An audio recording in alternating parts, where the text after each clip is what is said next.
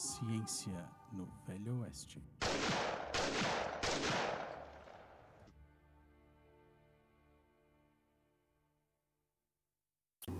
Olá pessoal, a gente está começando então mais um Ciência no Velho Oeste. Obrigado pela audiência de vocês. É um prazer ficar conversar um pouquinho de novo com vocês nesse momento. Quem está comigo hoje é a E aí galera, eu sou a Pamela, acadêmica do curso de Ciências da Natureza. Olá pessoal, aqui é a Juliana, mestranda do grupo Toxel. Prazer, pessoal, novamente. Aqui é Luiz Flávio, curso de farmácia. E aí galera, aqui é o Guto, atrasando todo mundo por causa do ônibus. Fabiane, do curso de farmácia, enfermagem, fisioterapia. E não vou falar mais, porque senão me coloquem mais um curso. Olá pessoal, aqui Sara Rani falando direto do Unipampa Debates. Vim atrás da professora Eliade. E eu sou o Michel, professor do curso de farmácia, da pós-graduação em ciências farmacêuticas, um nerd assumido e um apaixonado de verdade por esse programa. Hoje a gente está tendo um enorme prazer de sair um pouquinho então do Velho Oeste e sair um pouco desse planeta.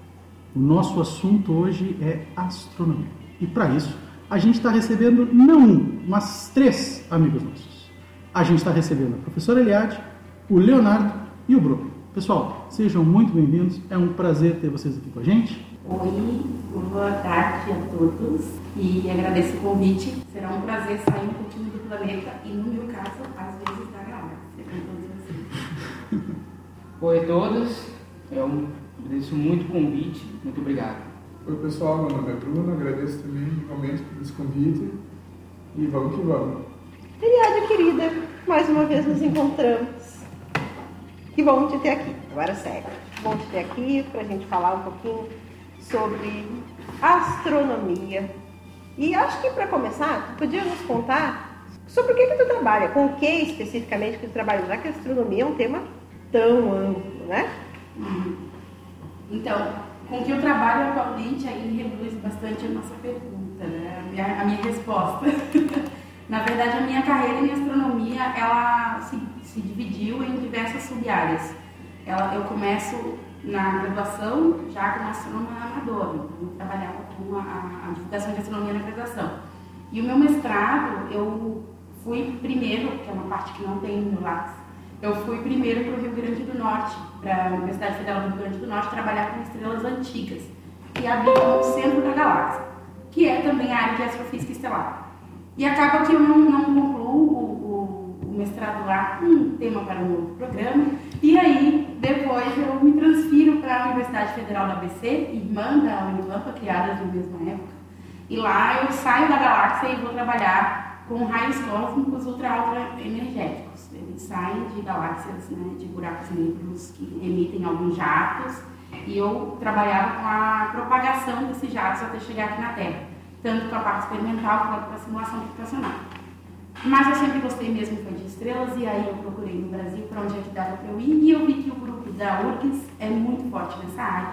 Procurei uma pessoa tão louca quanto eu nessa área, e fui trabalhar com aglomerados estelares. Eu saí lá das estrelas velhas do Rio Grande do Norte e vim para as estrelas recém-nascidas no Rio Grande do Sul. Acompanha a tua vida isso. Exatamente. Saiu das universidades tradicionais e veio para jovens. Exato. E aí eu vou para a URGS, depois no doutorado, trabalho já, aí volto para a galáxia, porque eu tinha saído da galáxia e volto para a galáxia, e trabalho com estrelas extremamente jovens. E aí eu trabalho com dados observacionais, simulações computacionais, comparo isso e busco as propriedades delas. Então, em pesquisa, atualmente o que eu desenvolvo é isso. Eu trabalho com um grupo de, de telescópios europeus e a minha parte dentro dessa, dessa colaboração, que é o ESO, é trabalhar com estrelas jovens, né? o telescópio Vista, um telescópio de 4 metros em Chile. E aqui na Unipampa, além disso, aí se abriram outras portas. Eu trabalho com a extensão que tem sido os meus braços mais fortes, que é a divulgação de astronomia. Tanto divulgando a cratera, que, foi, que ocasionou o Cerro do Jaral, né, o impacto meteorítico, trabalhando também com o planetário, que os guris que vieram comigo são os especialistas. Se me pedirem para mexer no planetário, eu não faço a menor ideia de como fazer, eles é que fazem isso. E a gente trabalha também com formação de professores, né, com divulgação de astronomia em geral, e ciência, etc. É isso, é a revisão desse. Ela fala, parece que é só, Só isso. Só isso. Uma dúvida, foi, foi na graduação, no mestrado ou no doutorado que a senhora aprendeu a fazer mapa astral? Eu aprendi a fazer o mapa astral. Tá. E eram dois milhões de palavras que eu poderia. Mas esclarece uma coisa para nós. Ainda confundem muito astronomia com astrologia? Sim, confundem tanto que numa notícia em Porto Alegre, por um jornal renomado da cidade, eles foram no departamento de astrologia, estava bem grande, para entrevistar os professores. Então, assim, e em diversas palestras. São Paulo, deixa eu me lembrar, Ribeirão Preto, que eu fui falar também. Ah, temos aqui uma astróloga, e me, me apresentam como astróloga, né? Principalmente nas escolas. É, ou então, quando alguém vem tirar uma dúvida comigo dentro da própria academia. Isso é muito, muito comum me chamarem de astróloga. Não é porque eu sou baiana, sei fazer uma tapioca, posso montar uma barraca e jogar uma enfim, carta, blues e tarô, mas tem muito a ver, eu acho que confundem, né, gente. É um estereótipo. Porque hoje em dia a astrologia está bem difundida, né? Não é. Puxa, mas é muita coisa de trabalho. Eu tive já a oportunidade de conversar com a Eliade ah, em outro veículo, né? na rádio, no programa que, que a gente coordena lá. E a gente se divertiu muito e ela me falou de várias coisas das que ela trabalha e de outras coisas também, tipo astronomia das culturas. Eu ainda estou encantada com a astronomia das culturas. Quer comentar um pouquinho isso com a gente para que os colegas, não sei se sabem o que é também, e quão bonito, é, eu achei fantástico a história da astronomia das culturas. A astronomia da- das culturas, ela entra na minha vida muito cedo ali, no- no- nos 8, 9 anos, eu ainda não sabia que era isso. Só que quando eu me apaixono por astronomia, a cidade dos meus avós, é 60 quilômetros da minha cidade, e na época, que é Vitória da Conquista, minha cidade, na época não tinha energia elétrica ainda. O programa Luz para Todos, um dos últimos lugares a, a ter energia elétrica foi a casa da minha avó. E eu sempre passei as férias a cada seis meses lá. Então eu tinha o céu de seis em seis meses na minha cabeça, como ninguém, porque às 19 horas começava a voz do Brasil, a gente dava a bênção para a avó ia dormir. E eu abria a porta do quarto e ficava sentada olhando o céu sempre. E foi quando eu comecei a, a, a diferenciar planetas de estrelas muito cedo. Só que tinha alguns objetos no céu que eu não sabia o que eram, algumas manchas brancas que mesmo em noites muito limpas tinha duas manchas brancas ali e eu me lembro de ter perguntado para minha avó o que que era aquilo. E ela me respondeu que era a cova de Adão e Eva. Então eu acho que essa primeira resposta me remete e remete um pouco o ouvinte ao que é a astronomia das culturas. É quando você tem uma população isolada e ela tem naquele céu a sua representatividade, a época do plantio, a época da colheita.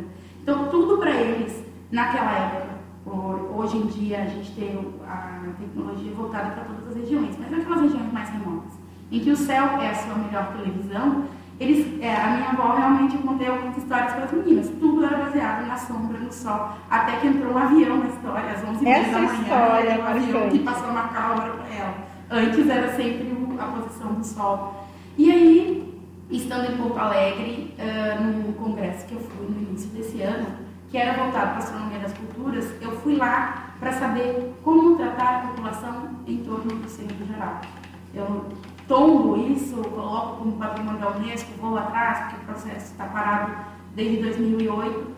Então, o pessoal de astronomia das culturas é que veio trabalhar comigo assim, Liade, pega a astronomia das culturas para trabalhar com eles, voltado para eles a importância do centro geral com, culturalmente e astronomicamente, faz, faça com que eles se importem com isso, para que vocês não tenham que brigar.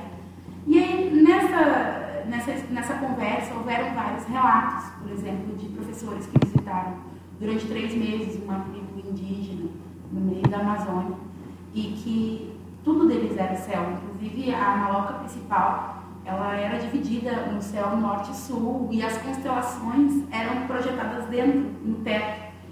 E o professor não conseguia enxergar essas constelações, assim como eu também não conseguiria, porque a gente se adestra a enxergar o céu que você quer ver. Então eu quero ver Centauro, eu quero ver Adequado Três Marias. Ao teu contexto, à tua cultura. Exato. É, o- o E próprio- aí ele fez. O próprio Carl Sagan cita né, que o- o- a ursa maior, por exemplo, era vista como um cachimbo em outras culturas. Exatamente, exatamente. Uma Eu barata. tenho, as minhas, eu tenho as minhas de criança. Eu tenho constelações que eu chamo do coração, e, porque era o que eu via quando era criança, né? E aí, ele, para ele se remeter à, àquela população, o que, que ele teve que fazer? Pedir para que eles desenhassem e colassem no telhado exatamente nas posições os desenhos do que eles chamavam das constelações deles. Ele passou uma semana olhando para aquilo, para depois ele ir para fora e olhar para o céu, enxergando quais eram as constelações deles. E diversas uh, histórias, e eles acreditam que eles realmente vão para o céu, que eles viram algum espírito que vai para o céu, e que aquelas constelações os protegem. Então, em determinada época do ano, que é a época da chuva, as constelações que estão ali são responsáveis por isso. Então, vamos nos colocar na África, vamos nos colocar no Egito. Cada um desses povos que olhavam para o céu naquela época, muito da engenharia civil usou-se a astronomia, né? estrelas como guia, muitos prédios têm constelações com janelas que dá para ver exatamente aquela constelação. Só que para ele, aquela constelação dele, que ele julga importante, não essa nossa, né? essa ocidental que a gente coloca a esfera celeste projetada ocidental. E aí você consegue ver a, as constelações tupi-guarani, são as histórias culturais delas. Hoje eu li um documentário que me lembrei de ti, e depois eu vou te passar. A gente está entrando num novo grupo, mais um trabalho, em é. busca de meteoritos, é, trajetórias, né? De meteoros. Não vamos longe, né? Se, se, entrar numa loja maçônica, por exemplo, você vai ver um céu estrelado ali com constelações representadas. Exato. Todo o céu é tem a sua representatividade. E a senhora não acha que a gente perdeu um pouco disso aí, justamente por essa, essa questão que é, é tanta luz hoje em dia que a gente não consegue enxergar o céu? Sim, existem N projetos de astronomia em algumas cidades. A cidade de Maringá é uma das cidades que os postes eles são fechados em cima, exatamente em função de projetos para não atrapalhar. Não foi por questão de astronomia, mas por uma questão de, de dos pássaros pela cidade que tem muitas árvores. E isso atrapalhava né, no, no horário dos pássaros se recolherem. Mas existem projetos em astronomia que os postes deveriam todos, em cima da luz ali, ter um, um, um, um artefato que cobrisse isso, para que não impedisse né, de se ver o céu. Só que ainda assim, o asfalto ele reflete muito. Então, uhum. aqui no campo de Uruguaiana, é o meu lugar preferido para fazer observações, porque a gente, aqui a gente consegue apagar todas as luzes e a gente consegue ver bastante coisa. Porém, quando eu coloco o telescópio virado para a cidade de Uruguaiana, você consegue ver uma, uma mancha amarela bem acima da cidade. Então, qualquer objeto que tenha ali no horizonte, a gente não vai conseguir ver com tanta clareza. Já tem um bem à frente do campus, que é uma galáxia que a gente consegue ver tranquilamente. Se ela estivesse na direção da cidade, a gente não conseguiria ver. Como é que está o Brasil nesse, nesse contexto da, da astronomia, né, enquanto ciência, enquanto é, projetos? Como é que está a nossa contextualização enquanto brasileiros? O Brasil esteve num dos seus melhores momentos nos últimos 15 anos. A astronomia no Brasil nos últimos 15 anos ela teve uma ascensão uh, que novamente para a gente chegar a este patamar com a crise que estamos vai levar mais uns 30. Então nós temos brasileiros representando em todas as áreas da astronomia.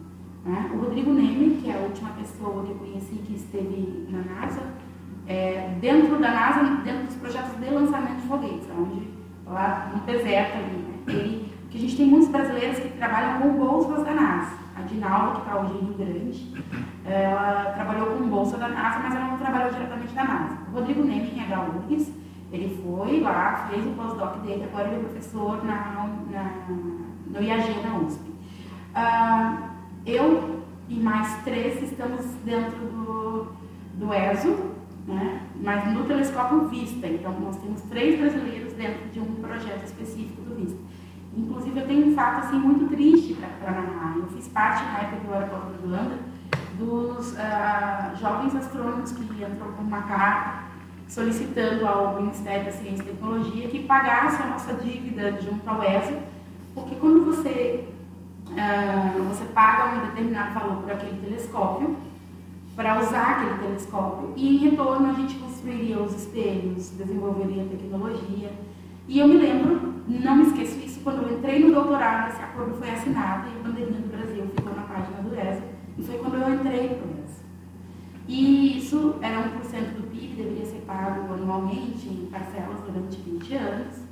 E eu me lembro que foi o último, a última assinatura presidente Lula deu antes de sair da presidência foi isso aí. Ok, trocamos o presidente, trocamos de ministério cinco, seis vezes, e isso sempre voltava para o início.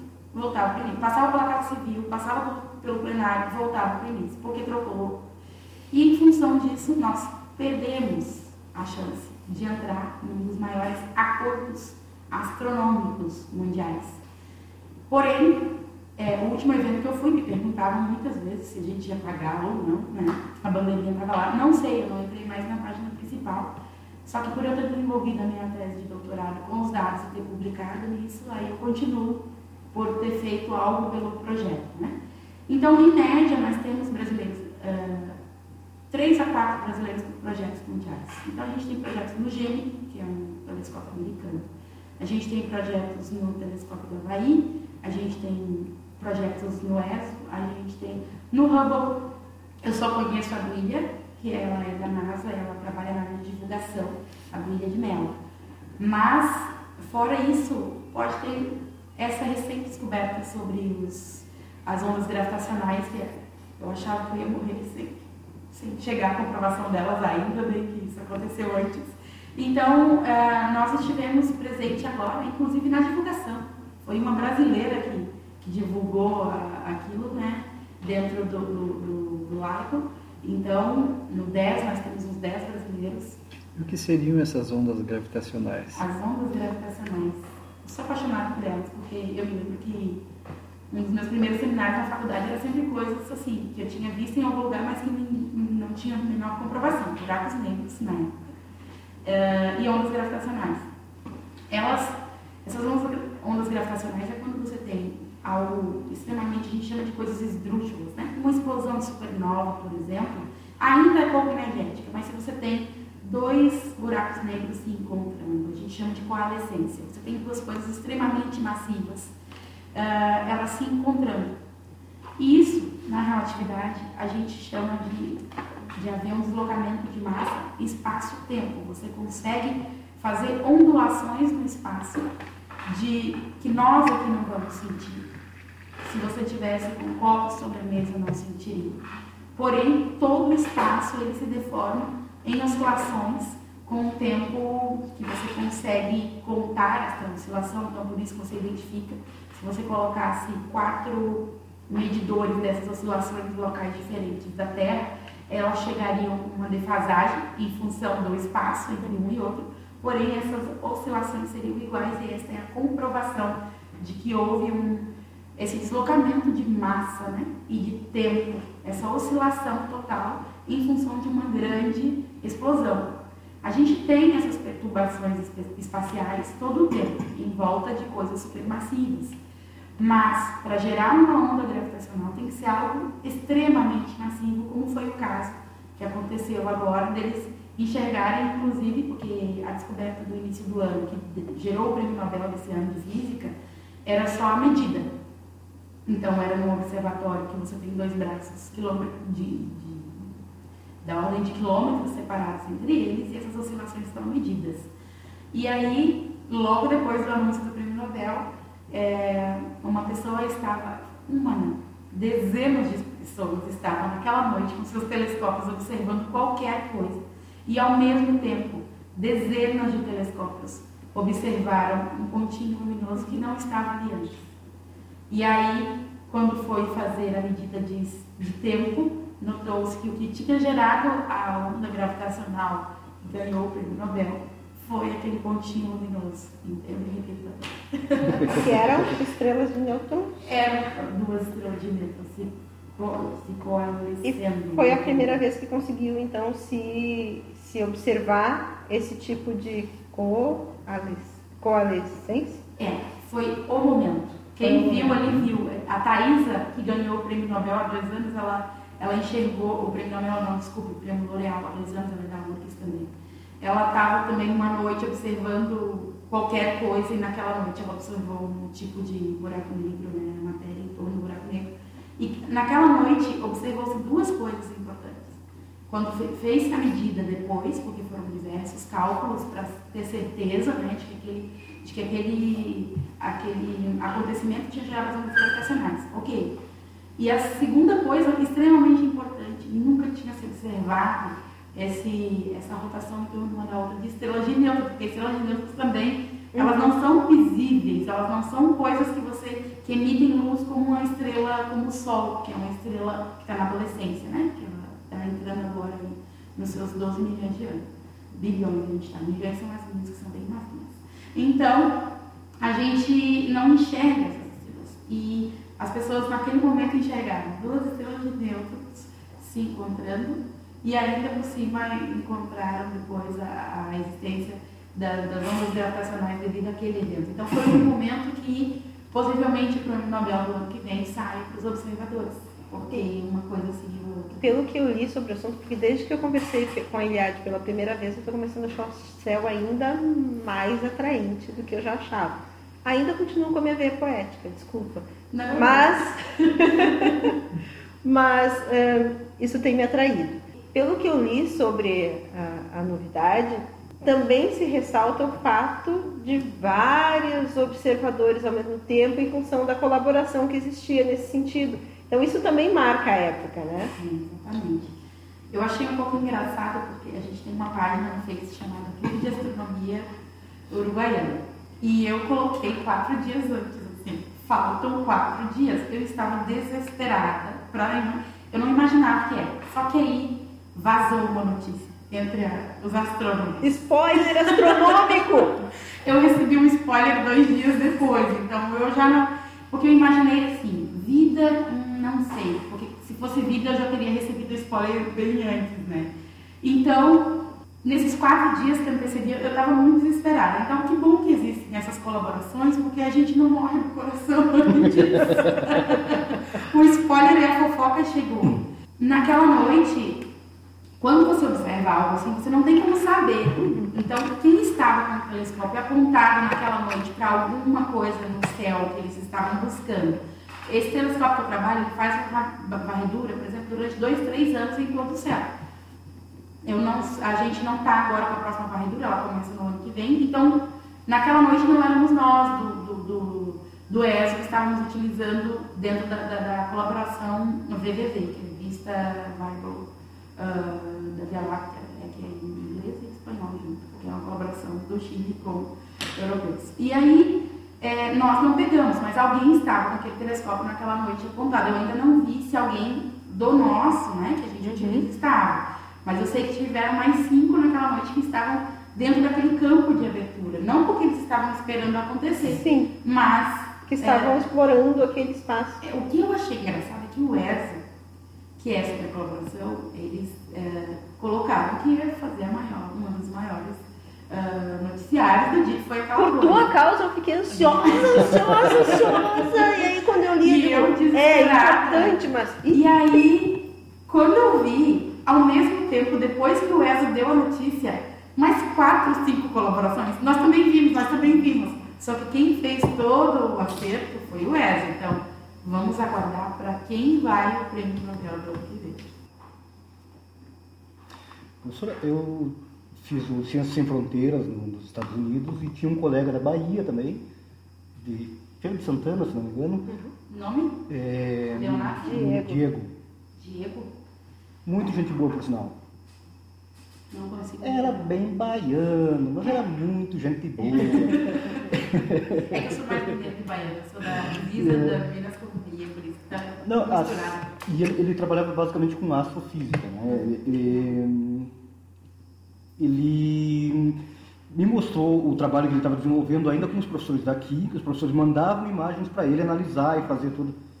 E sinceramente, eu só enxerguei um monte de quadradinho naquelas imagens. É assim toda a imagem de telescópio? Ou é assim as imagens que vocês trabalham com estrelas mais distantes? Como é que é isso? Eu sou pessoa, uma das astrônomas mais sortudas que existem, porque o meu computador ele tem imagens de verdade. Uhum. O céu lindão, assim, eu recebo as imagens tratadas. Eu trabalho em três bandas do infravermelho, J, H e K. Então o telescópio ele vai observar durante uma época aquele objeto na banda J, outra época na banda K e outra na banda H. Vermelho, azul e amarelo. Eu vou pegar essas três cores e compor a minha imagem e fica uma coisa maravilhosa, tipo aquelas do Hubble que vocês veem. Eu trabalho com imagens. Primeiro, a minha primeira busca é por imagens. Depois é que eu vou usar o que você realmente não acharia graça nenhuma, que são tabelas quilométricas com dados Uhum. dessas estrelas de posição, ascensão reta, declinação, luminosidade na banda J, na banda H e na banda K. Então eu faço o contrário, eu olho as imagens primeiro. Eu sempre caio em objetos que não, que não sou a primeira pessoa a observar, né? Então eu tenho que fazer uma varredura sempre visual nessas imagens lindas. Mas na maioria das vezes, quando, porque eu trabalho com fotometria, quem trabalha com espectroscopia, risquinhos na tela. Só. Sim. É só isso que a pessoa enxerga. E por trás daquilo. Que é a análise de gente- elementos químicos, né? Exatamente, análise de elementos químicos. Eu trabalho com a fotometria, eu trabalho com luminosidade, com fluxo por pixel. Então, no meu caso, é mais bonito visualmente, né? É uma sorte.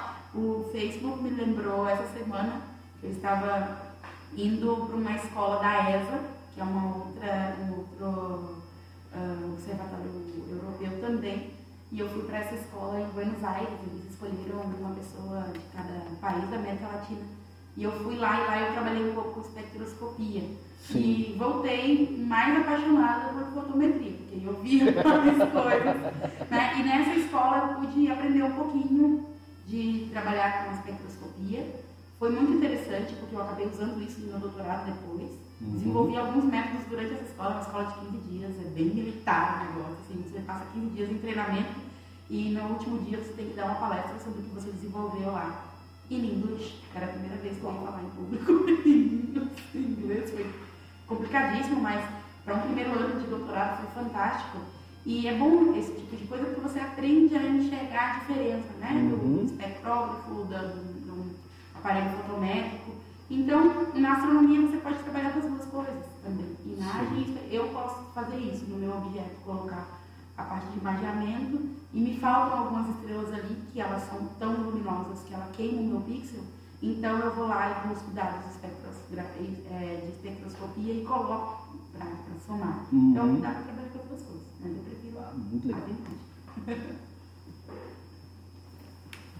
Bom, eu vou falar de novo, mas eu e a Eliade vamos tomar conta desse podcast.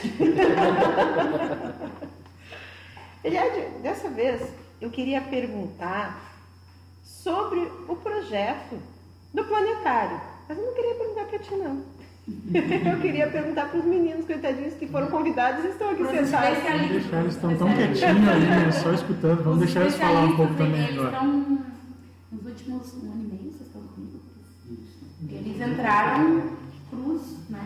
E agora eles, agora eles, ah, eles têm que desenvolver seminários praticamente semanais ou quinzenais. Então eles já estão entrando no mundo da astronomia.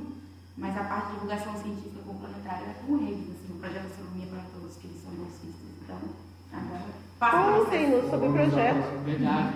Eu cheguei lá assustado, né? Cheguei no curso de ciência da natureza esperando que não ia encontrar astronomia. Por quatro anos e meio já estava naquela depressão, assim, quando me aparece esse projeto do nada, destino. Cheguei lá, é minha deixa, é agora. Aí eu fui lá, estava ali, comecei a trabalhar nesse, nesse projeto, que é Astronomia para Todos, primeiro como voluntário, e não como bolsista, né? A gente teve várias outras atividades além do planetário, a gente trabalha com relógios solares, por exemplo, né? Mas o planetário é, digamos, é um bichinho, é o bichinho do clube. É aquela a galinha dos ovos de ouro. É o mascote. É o mascote. Então hoje chegou o, o planetário vindo de Bagé, foi o primeiro evento, se não me engano, foi pro CIEP, isso, né, a gente tem um intensivo, né, para ter um treinamento intensivo lá para militar mesmo, para eles aprenderem um dia como a gente vai mexer com aquilo lá, né? Oh, em um dia? Isso, é bem assim. E o, o grande princípio também foi para como montar e desmontar aquilo. Montar e né? desmontar, é complexo. Exato. E aí, né, depois não jogaram, né? É de vocês, vai, vai que é tudo. É, eu pensava que eles iam realmente é, tipo, deixar mais um protocolo, assim, mas até que isso me assustou e até me acalmou que eles, eles liberaram o planetário, o computador, todas as projeções, assim, pra gente, pra nós escolher, assim, tipo, à vontade. Vai que a é responsabilidade editorial é nossa. Sim, sim. Tivemos o- a oportunidade de ver a apresentação esses bolsistas lá de Bagé, a maneira como eles apresentavam o planetário, foi muito enriquecedor para nós, né? Nos deu um, um campo norteador, né? Aí, a partir desse modelo que a gente começou a apresentar uma, as nossas sessões planetárias, começo daquela lenga-lenga toda, né? Até se acostumar de verdade com o público com o planetário em si, com todos aqueles botões que a gente tem que apertar. Né? Aí, depois, acalmado certo, apresentamos tranquilamente, né? Esse que é, o planetário gente gostou muito, que, é, que ele sempre, o pessoal que ia lá sempre gostava do planetário, né? Sempre falei, ah, aprendi uma coisa nova, ah, mas olha que show, as estrelas, os planetas sendo projetados no planetário. Era, foi algo realmente muito enriquecedor.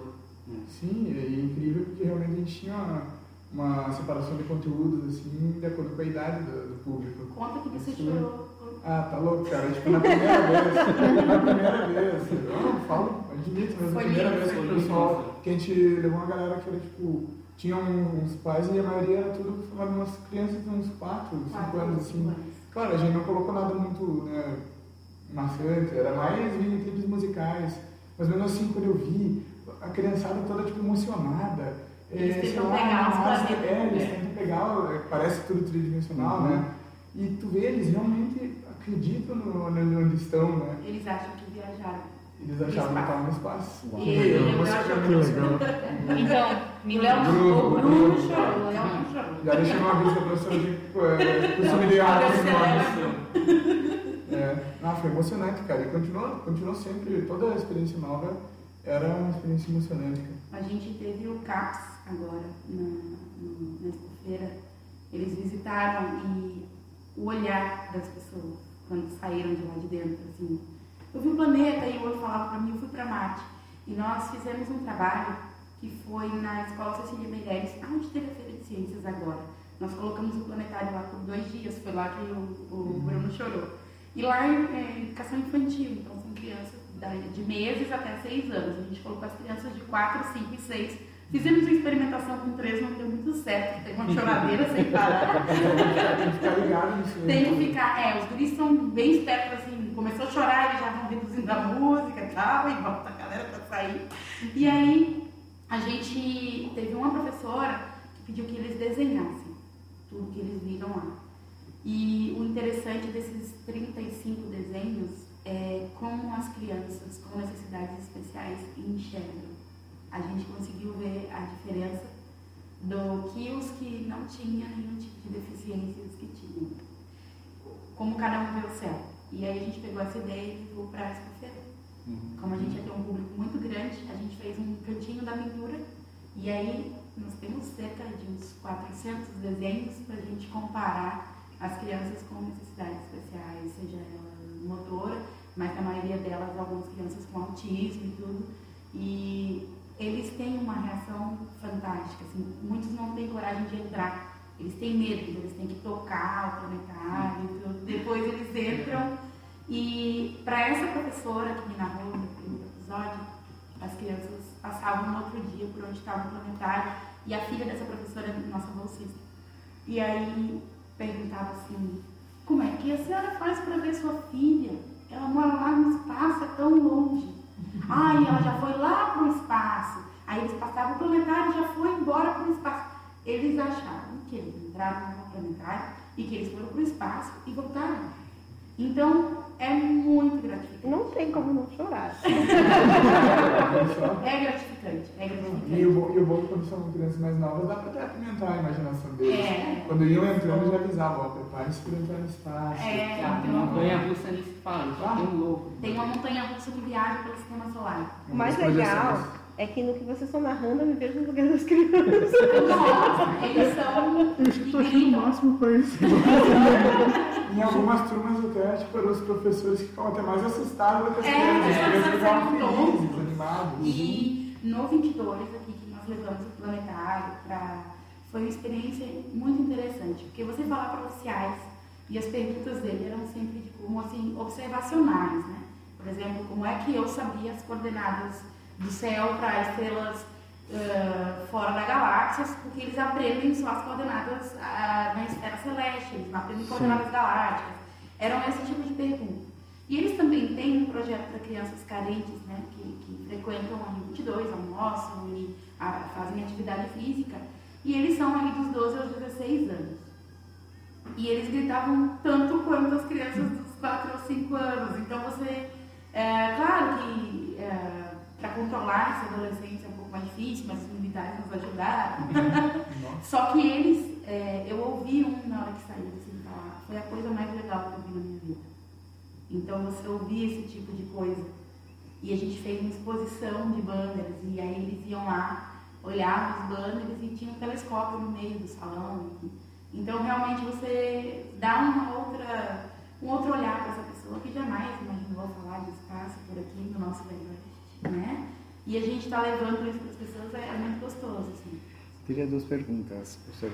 É, uma delas é, é qual é o impacto das descobertas é, no sentido da, da física quântica, da química, para o nosso conhecimento hoje, a geração de, de, de tecnologia, o que é descoberto né, no espaço. E a outra é, se tivesse a oportunidade, a senhora iria para o espaço? Ótimas perguntas. A sua primeira pergunta, uh, no, no Aura Viconha, que é a escola aqui de Uruguaiana, tem defesa de TCCs no final do ano.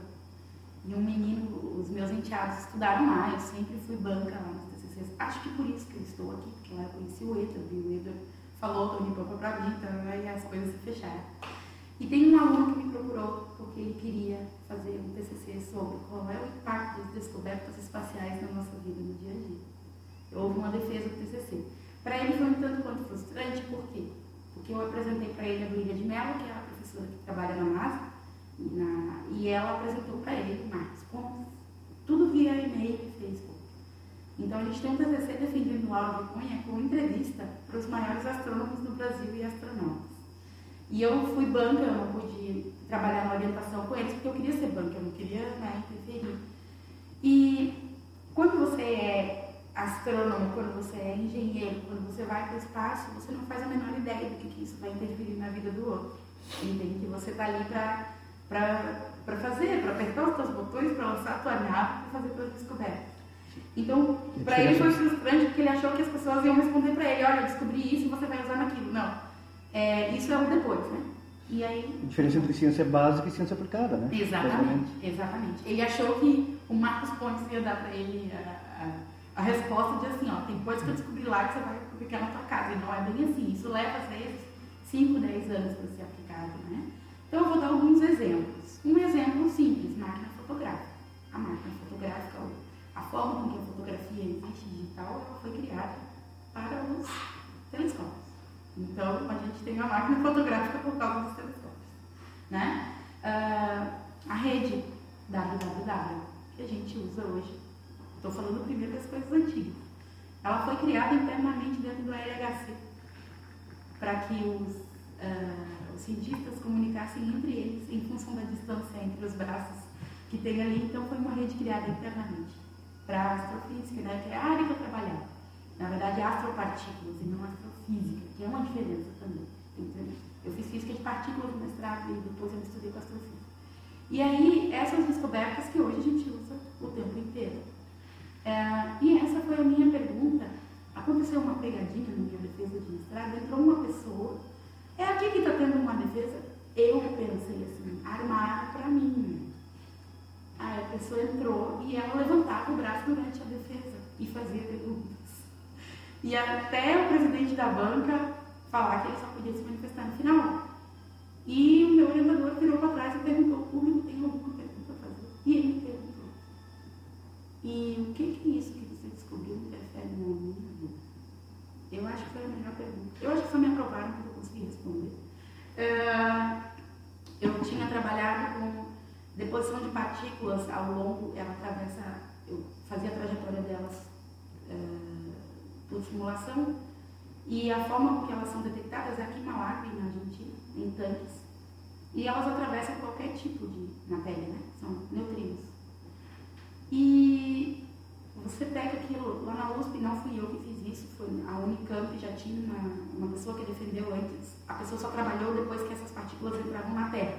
Eu trabalhei com elas saindo da, da sua origem. E houve, antes, uma pessoa que pegou o seu programa de deposição de partículas por camada de atmosfera, passou para o pessoal da área de medicina da USP, para entender dosimetria, radiação, deposição de partículas em camadas da pele e do músculo. Então, essas coisas levam tempo para acontecer, normalmente 5 a 10 anos. Nada é criado para depois. Nada é criado para depois. Assim, ah, a gente vai aplicar isso no micro-ondas da nossa casa. Não. No momento em que aquilo é criado, ele é criado para aquele objetivo de ciência. Mas os engenheiros acabam adaptando essas descobertas, que são patenteadas pelos ah, astrônomos e engenheiros né, da, da, da missão, só que isso, normalmente, este é o impacto. A maioria de tudo que a gente usa em tecnologia, por isso que eu digo que o Brasil perdeu muito com essa, porque de não, de não participar. Porque tudo que é desenvolvido ali é aplicado na indústria depois. Então tem muita coisa. ah, eu me lembro de um curso que eu fiz no ITA, na, na graduação ainda, isso na graduação, em que eles estavam vendo a fuselagem do avião deixar de ter parafusos e passar a ser colado por plasma, que é exatamente o processo que se usa nos, nos lançamentos, nos mísseis, eh, nos foguetes que são lançados. Desculpa, mísseis não, não, todos os mísseis.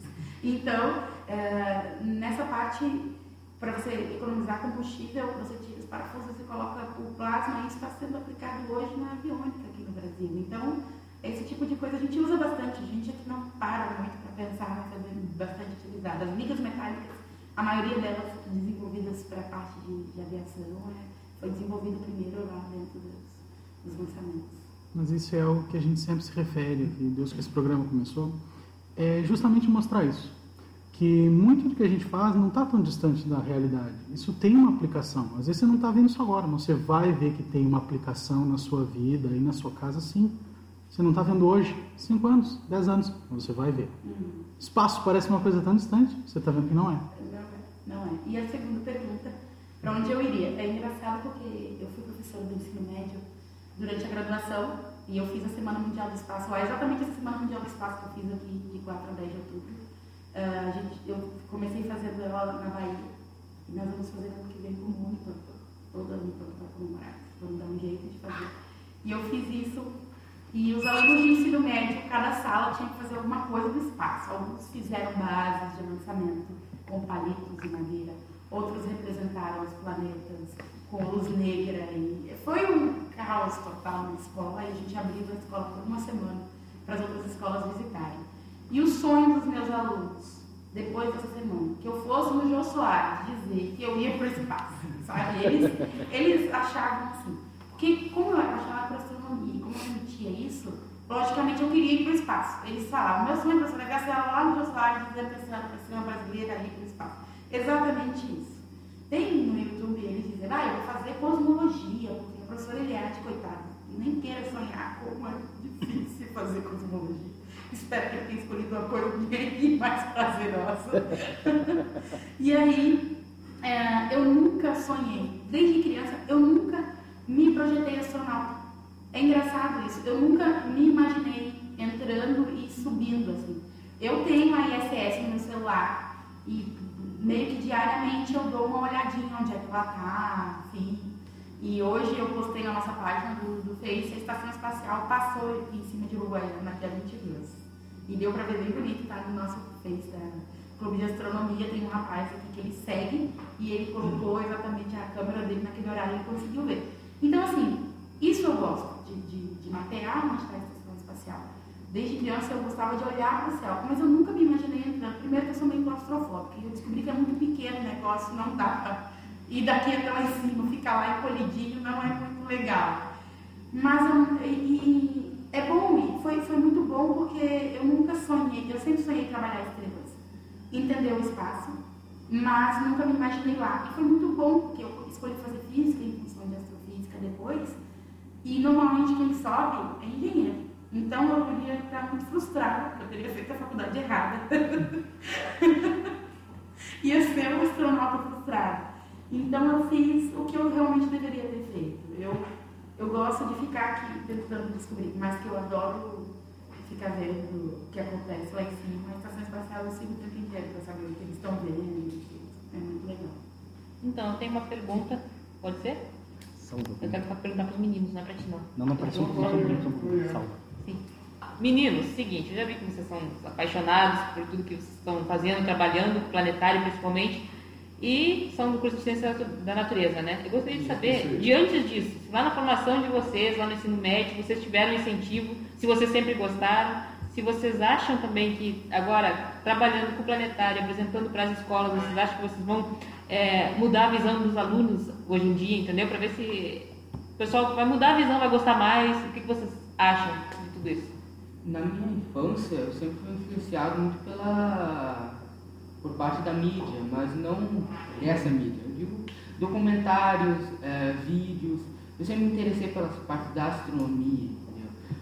Carl Sagan, mais agora com Cosmos também. Eu sempre gostei da astronomia. Mas esse é um curso que aqui no Goiânia não tem, né? Então eu olhava para a astronomia com desenho, porque isso é, é uma possibilidade que eu não tinha. Porque eu não tinha me manter e ir lá para São Paulo ou ir lá para Porto Alegre para cursar essa faculdade. Até por isso que eu escolhi ciência na natureza porque estava pertinho lá, pertinho da astronomia. Sim, é um, digamos, um míssil quase aqui para atingir o alvo, né? um míssil quase certo. É. Ele pegava carona, pelo menos. Então, o meu incentivo foi, saiu basicamente de mim mesmo, né? De acreditar que eu um dia conseguiria atingir, ainda acredito que um dia eu vou atingir esse objetivo de ser um astrônomo, né? ou talvez um astrofísico, astrobiólogo. Existem muitos campos de astronomia né, para estudar. Pois é, fica difícil, né? O ensino fundamental e o ensino médio, eles não dão muito incentivo para a da astronomia, nem, nunca, Verdade. pelo menos onde eu estudei, nunca tinha sido muito comentado sobre essa área. De nenhuma forma. Um dos meus professores, né? assim, me deu aquilo que eu precisava, um suporte, né? Que me dissesse a, que chance você tem, como você pode conseguir isso, como você pode conseguir alcançar esse teu objetivo. E é isso que eu penso que eu quero ser como professor, eu quero ser esse suporte, né? Que eu não tive por meus alunos, eu quero indicar para eles os caminhos, né? Se eles querem não só cursar astronomia, mas qualquer outro curso, eu quero poder buscar para eles essas informações, né? Um professor não está lá só para passar conteúdo, ele está para guiar um aluno para a vida dele. Vocês já haviam tido a oportunidade de conhecer um planetário antes de entrar na graduação? Vocês já conheciam? Cara, eu tinha ido no planetário da FCM, né? E, e eu tinha conhecido o planetário de, da URGS, mas eu nunca tinha entrado. Nunca, só conheci na, na época que eu fui, não, não me deixaram entrar. E aí, a primeira vez que eu pude, a segunda vez que eu entrei no planetário, eu já estava sendo ensinado a mexer. Né? A única experiência também que eu tive foi em Santa Maria, assim, antes de me envolver com o projeto.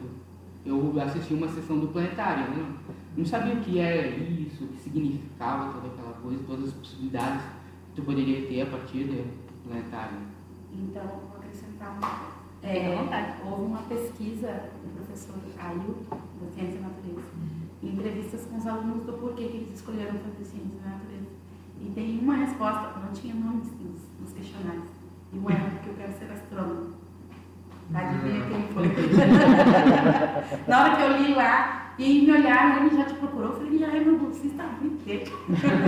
E aí, no começo, eu dava uma bagagem para ele na temática, ele teria que ir para Itaqui, a gente chegou a pensar nessa possibilidade, ele teria que ir para Itaqui, fazer as disciplinas de lá durante o dia, de matemática e física, e voltar para cá. Depois eu falei, não, a gente vai, a gente está tentando ir mais para o ensino de astronomia, em Porto Alegre tem mestrado, doutorado nessa área, então eu acho que daqui eu mando ele para lá e tem quem aceite. Então, né? a gente consegue colocar o dentro do ensino de astronomia pela URGS tranquilamente em alguma área e depois ele escolhe lá se ele quer complementar as cadeiras fazer. Já o, o, o Bruno, ele gostava muito de trabalhar com paleontologia. né? É, eu fiz uma pergunta para ele dentro do, do carro, o que, que tu quer trabalhar? Eu dei no carro para ele, ah, eu gosto muito de dinossauros, gente, onde é que eu vou botar esse menino aqui? Aí eu me lembrei da história do Cerro Jaral, que matou um monte de bicho, agora eu vou botar ele para escavar lá, coisa. O pelo menos E aí eu coloquei ele dentro da parte de meteoros, a última palestra que ele deu pra gente foi muito boa. Eh, E agora a gente está com um projeto aqui, a gente está entrando no projeto Bramon, que é esse que identifica, ah, ele consegue calcular a rota de, de meteoros eh, por triangulação né, com outras universidades em todo o Brasil. A gente está montando a nossa câmera, eu falei, vou botar esse menino ali, quando essa pedra cair, volta ele vai atrás. e é alguma coisa a gente tenta encaixá-los. É, ele gostava muito de paleontologia, mas acabou que ele está aqui bem outra, agora. coisa- uma outra coisa que eu gosto bastante é interagir com as pessoas. Então, obviamente, um lugar que eu me sinto muito bem é propriamente dentro do planetário. Já conversando com todo mundo e apresentando o que deve apresentar lá E dentro. aí nós ganhamos um presente, né? Em função de o, o projeto Astronomia para Todos, ele é do professor Guilherme de Bagé, e aí a gente tem em Caçapava, tem professores que têm bolsistas, né? Nós temos também em Alegrete, ah, vamos lembrando, Itaqui ainda não, São Borja já tem. Então nós temos alguns campi que têm professores responsáveis por, por desenvolver atividades em astronomia geral. Esse é um projeto para Ex que vai fazer dois anos agora. A gente vai fazer um grande encerramento dia 2 em dezembro lá. E aí o Guilherme veio pessoalmente a primeira vez. Ele nunca vinha, nunca tinha tempo. Normalmente vinham os bolsistas trazer o planetário, deixava tudo e levava embora. E agora a gente trouxe um maior que cabe em 50 crianças. Normalmente a gente usa de 30. E o Guilherme veio sozinho. Eu pensei, lá vem o golpe, alguma coisa tem aí. Eu fiquei morrendo de medo. Falei, ele vai me empurrar o planetário para viajar por todo o Velho Oeste, com uma Kombi, enfim. Eu gosto de levar o planetário, mas eu não tenho tempo para ir para as outras cidades. Né? E ele chegou quando ele viu na pastoria montado o planetário, aquela fila enorme.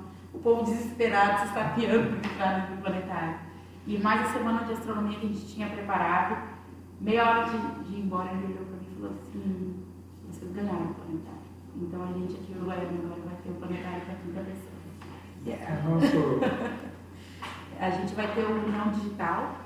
Esse vai ser bem legal, tô louca para mexer, porque ele projeta estrelas, 8 mil estrelas que você consegue ver no, no, numa noite escura.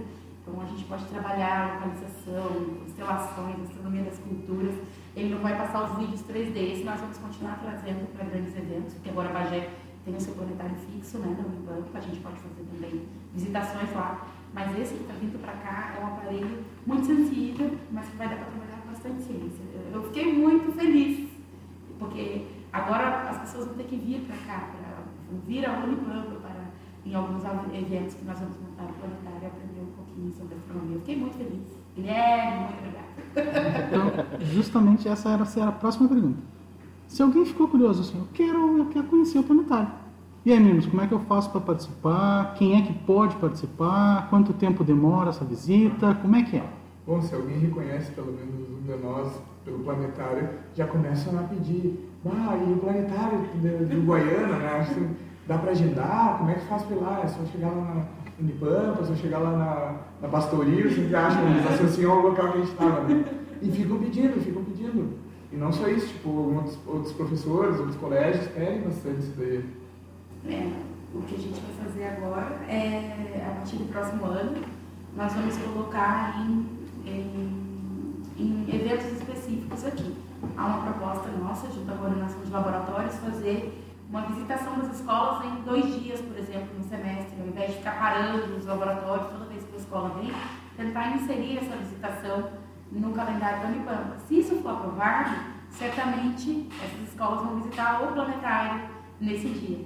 Então, se é semana acadêmica, todos esses eventos a gente vai colocar o planetário. Como faz para agendar? Uh, a gente tem a nossa página do Clube de Astronomia do Goiânia, você pode mandar uma mensagem por ali e aí eu vou colocando os agendamentos. Né?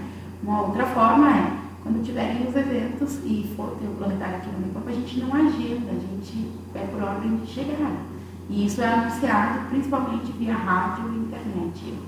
Rádio eu estou sempre, assim, a gente tenta em todas as rádios e divulgar o máximo possível dessas visitações. Mas depois que o planetário estiver aqui, a gente vai tentar fazer um agendamento na, dos eventos. E o planetário de Bagé, é só entrar no planetário de Bagé lá dentro da página da Unipampa e fazer o agendamento na sua escola e é aberto ao público. Então, quando a pessoa vai a Bagé fazer uma aula de campo ou só visitar sábados e terças-feiras, acredito, quintas também, eles têm sessões abertas ao público. E isso pode ser agendado dentro da página da Unipampa, tem lá o link do planetário da Unipampa. E isso pode ser feito diretamente com o pessoal do Bagé. E aquilo vai nos eventos que a gente vai trazer. E nos grandes eventos a gente traz o grandão de 50 pessoas. O primeiro evento tem que ser só para professores. Aí Eu acho, que tinha que ter uma, eu acho que tinha que ter uma edição fechada do Eu podcast. também acho. Eu também acho. A gente já está tentando agendar uma expedição para o Jaral, Eu única do agora, Debates. são 50 pessoas. Agora a gente quer também uma expedição para o planetário, única do Unipampa Debates. Eu tenho um uma problema. Eu tenho um que eu problema, eu não sou professora, ela quer só para os professores, e eu também quero ir. Mas tu é do Unipampa Debates. É, e fica outra dúvida também, no, no meu caso, é, vocês falaram que é, é dividido por questão de idade, mas de idade cronológica ou psicológica? Tem os dois casos. pois é, é que aí, aí eu fico em dúvida em qual ir, né? Não, Pedro, eu me sentiria mais confortável com as criancinhas, mas olhar os clipes musicais. Mas se for por altura, tu entra com as criancinhas. Bom, é, Tem essa também. Então, é, a gente descobriu que o planetário realmente é nosso maior meio de divulgação para as escolas. Tem sido muito interessante. Inclusive, um pai levou um aluno, o filho dele, para me conhecer na Pastoril, entrar em contato pela página do Face. Meu filho quer trabalhar com astronomia, ele quer ser voluntário. O horário que você mandar, ele vai vir, assim, sabe? Já preencheram um ficha de inscrição, porque ele viu que. é, aí o menino entrou no planetário, saiu mais louco ainda para fazer, e, e a gente está tentando buscar alguma atividade para ele noturno de observação do céu. A gente tem noites de observação, então para ele aprender a mexer com o telescópio, identificar objetos celestes, enfim. Essa é uma pergunta que a gente sempre faz para os nossos convidados também. O pessoal da Unipampa, o aluno que está ouvindo o programa agora, e ele se interessou. Ele achou muito bacana, tanto quanto a gente, esse assunto. E ele quer trabalhar nisso aí. Com quem que ele fala, como é que ele pode fazer para integrar o grupo, para começar a trabalhar junto com vocês? Ah, ele pode falar comigo por e-mail, eliadlima.unipampa.edu.br. Envia um e-mail e diz que se interessa pelo grupo e gostaria de compor. Normalmente eu convido essa pessoa a participar de uma das nossas reuniões que acontecem este semestre na sexta-feira, né, às 16h30. E aí ele vai numa reunião para identificar, para ver como é. Os meninos normalmente apresentam seminários ou a gente discute a agenda. O mês de outubro foi só discutir a agenda. Não tivemos seminário. Eh, e a gente acaba pedindo essa pessoa para estudar um tema e aí para ver no que, que ela se encaixa. Alguns fogem depois no primeiro dia, porque realmente tem que estudar, tem que. Não adianta só. Vocês pegaram o telescópio a primeira vez seis meses depois de estarem comigo. Então, Lá a gente não está só no planetário, só nos telescópios. A gente a gente está sempre apresentando um seminário novo, a gente está sempre estudando. É um grupo de pesquisa. A gente tem muitas outras atividades voltadas também para a pesquisa. E essa foi a melhor ideia da professora mesmo, botar a gente para apresentar esses seminários. Melhor jeito de aprender. Eu dava palestra para eles e estava vendo que não estava rendendo muito. Eu falei, quer saber? Vamos vocês Botar esses apresentar. aí para trabalhar. E aí a gente para a cada dois minutos e está enriquecendo, eu notei que eles amadureceram. Primeiro tiveram que olhar o céu olho nu, depois com binóculos, por último com telescópio, então é, tem toda uma progressão. Então a pessoa não acha que vai chegar lá e vai mexer, não é assim, tem que passar por todo né, um treinamento. E aí pode mandar um e-mail, eliadlima.unipampa.edu.br ou curte a nossa página, a nossa página que é Clube de Astronomia Uruguaiana, e entre em contato conosco por aqui. E aí vamos estudar. Então, a gente evita de fazer essa pergunta, mas a gente vai ter que fazer essa pergunta. A gente não tem como escapar. Vou. É. Olha só, eu sou professor de genética. E a gente sabe que os saltos na evolução são fantásticos. Só que de vez em quando a gente erra o pé, né? Durante a nossa história. E a gente pisa no lugar errado e esse salto não acontece tão bem na nossa evolução. E a gente começa a ver umas discussões bacanas do tipo a Terra é plana. Qual é a opinião disso como vocês se sentem lendo algo desse tipo? Vou deixar os meninos responderem primeiro. Ué, mas a Terra não é plana? Fica louco? Enganado, não. Questão difícil, né? Se, a, se essa pessoa ela ignora tudo que a gente aprendeu do conhecimento da nossa história, todas as provas que a gente tem, de fotos, de viagens para o espaço, como é que tu vai contrariar as pessoas? Que argumentos tu vai usar? Porque elas já ignoram todos. Né? Não, não tem mais o que fazer. Obviamente, né? O discurso vai ser ignorado novamente. O mais bacana são, são os argumentos que eles apresentam, né? Tipo, eu coloquei um nível não sei aonde, tá reto aquilo. né? É fantástico. É, eu estive com o professor Lang em Porto Alegre, é uma referência em respostas para física, e ele disse que não aguentava mais as perguntas, do Pergunte ao CREF, na verdade, é Pergunte ao Lang. E aí eu estava dentro. Isso tem me preocupado bastante.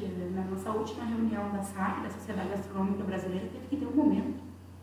Então, astrônomos sentados discutindo o que faremos com ele, porque isso tem tomado uma proporção gigantesca. Né? O que, que a gente vai fazer para que nós consigamos atingir essas pessoas da mesma forma que a linguagem comum está conseguindo atingir? Porque é isso que está levando os seguidores. Né? Tudo é foto, não existem satélites, mas eles usam o Google Earth para identificar a localização das coisas, mas não tem satélite. Então, assim, mas por que essas pessoas são levadas a acreditar nisso? Porque quando ele é. Primeiro que isso vem de uma ideologia religiosa, mas a maioria que está acreditando nisso já, isso já se perdeu. No início era por ide- ideologia religiosa, mas agora está atingindo todo mundo. Por que, que essas pessoas são levadas a acreditar? Porque a linguagem que é utilizada para convertê-las é uma linguagem muito distante da que um cientista doutor em astrofísica vai falar. É muito mais acessível. É muito mais acessível. Então, a preocupação nossa é como, como inverter este caso. Eu já entrei em discussões, não sobre a Terra plana, ainda não tive, mas sobre uma nave espacial pousar no meio de um, de um estádio de futebol americano e ninguém tem uma foto. Mas ela pousou. Mas por que não tem a foto? Não, porque o exército tomou as máquinas fotográficas de todo mundo. E aí eu comecei a discutir sobre isso. E eu notei no churrasco que eu estava estragando no churrasco. Porque aquela pessoa que estava discutindo comigo, ela não queria provas de que não.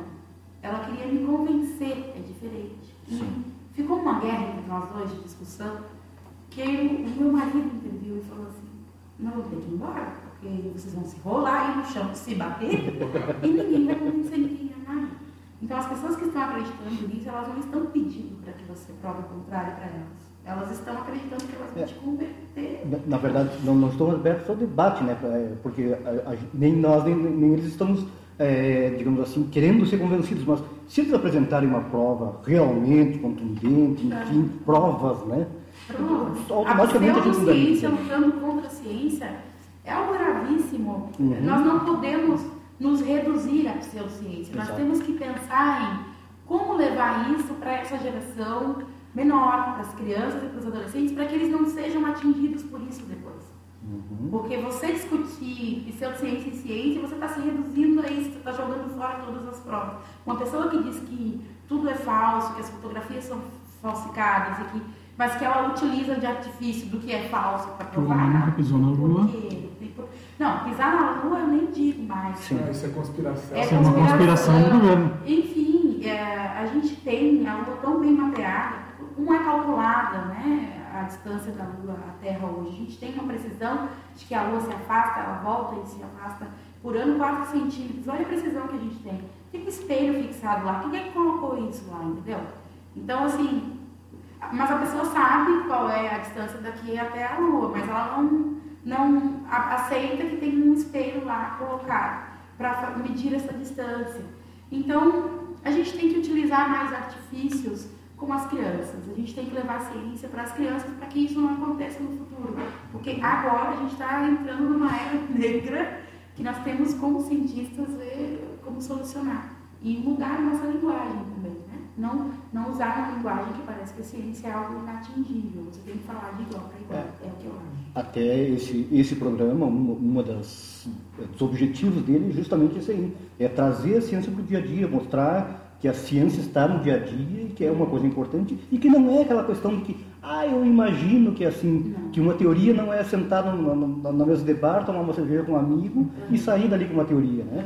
É, não, que é uma coisa muito bem estudada.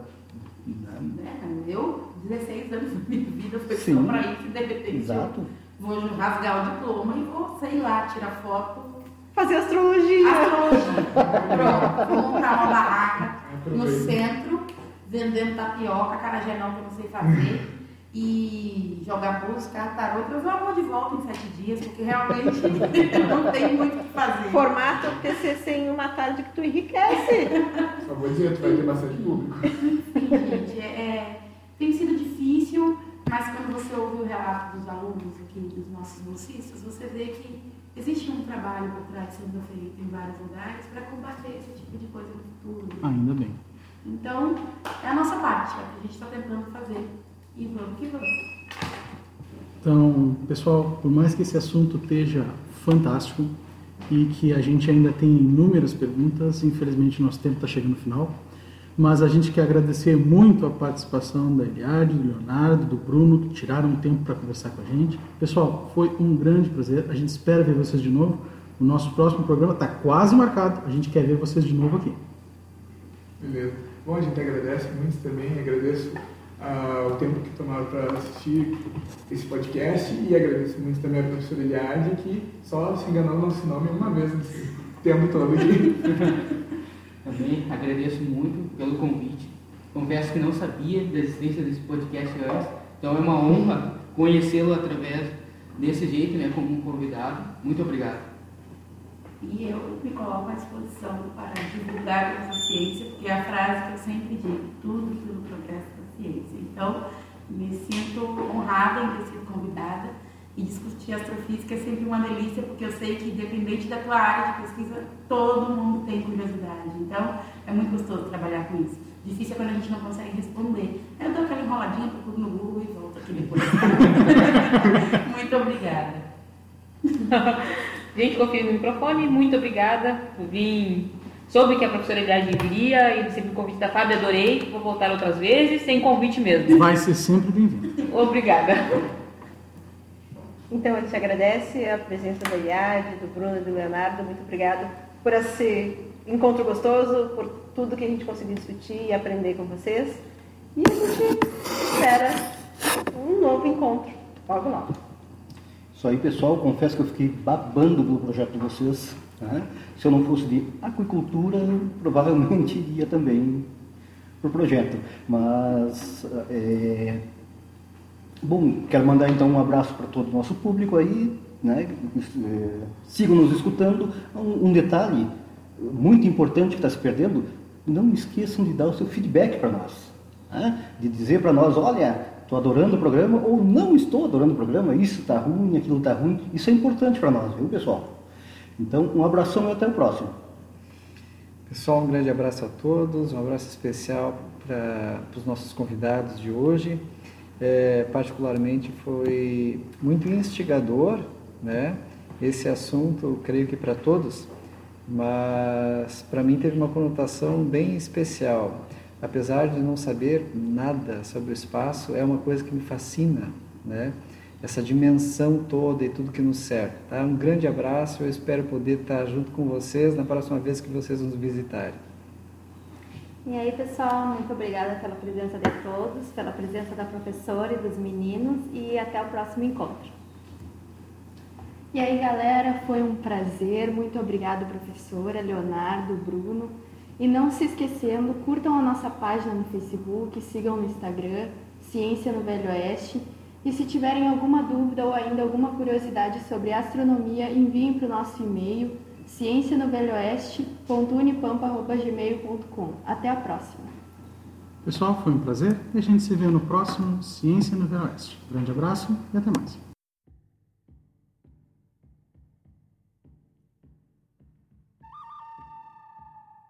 Ciência no Velho Oeste.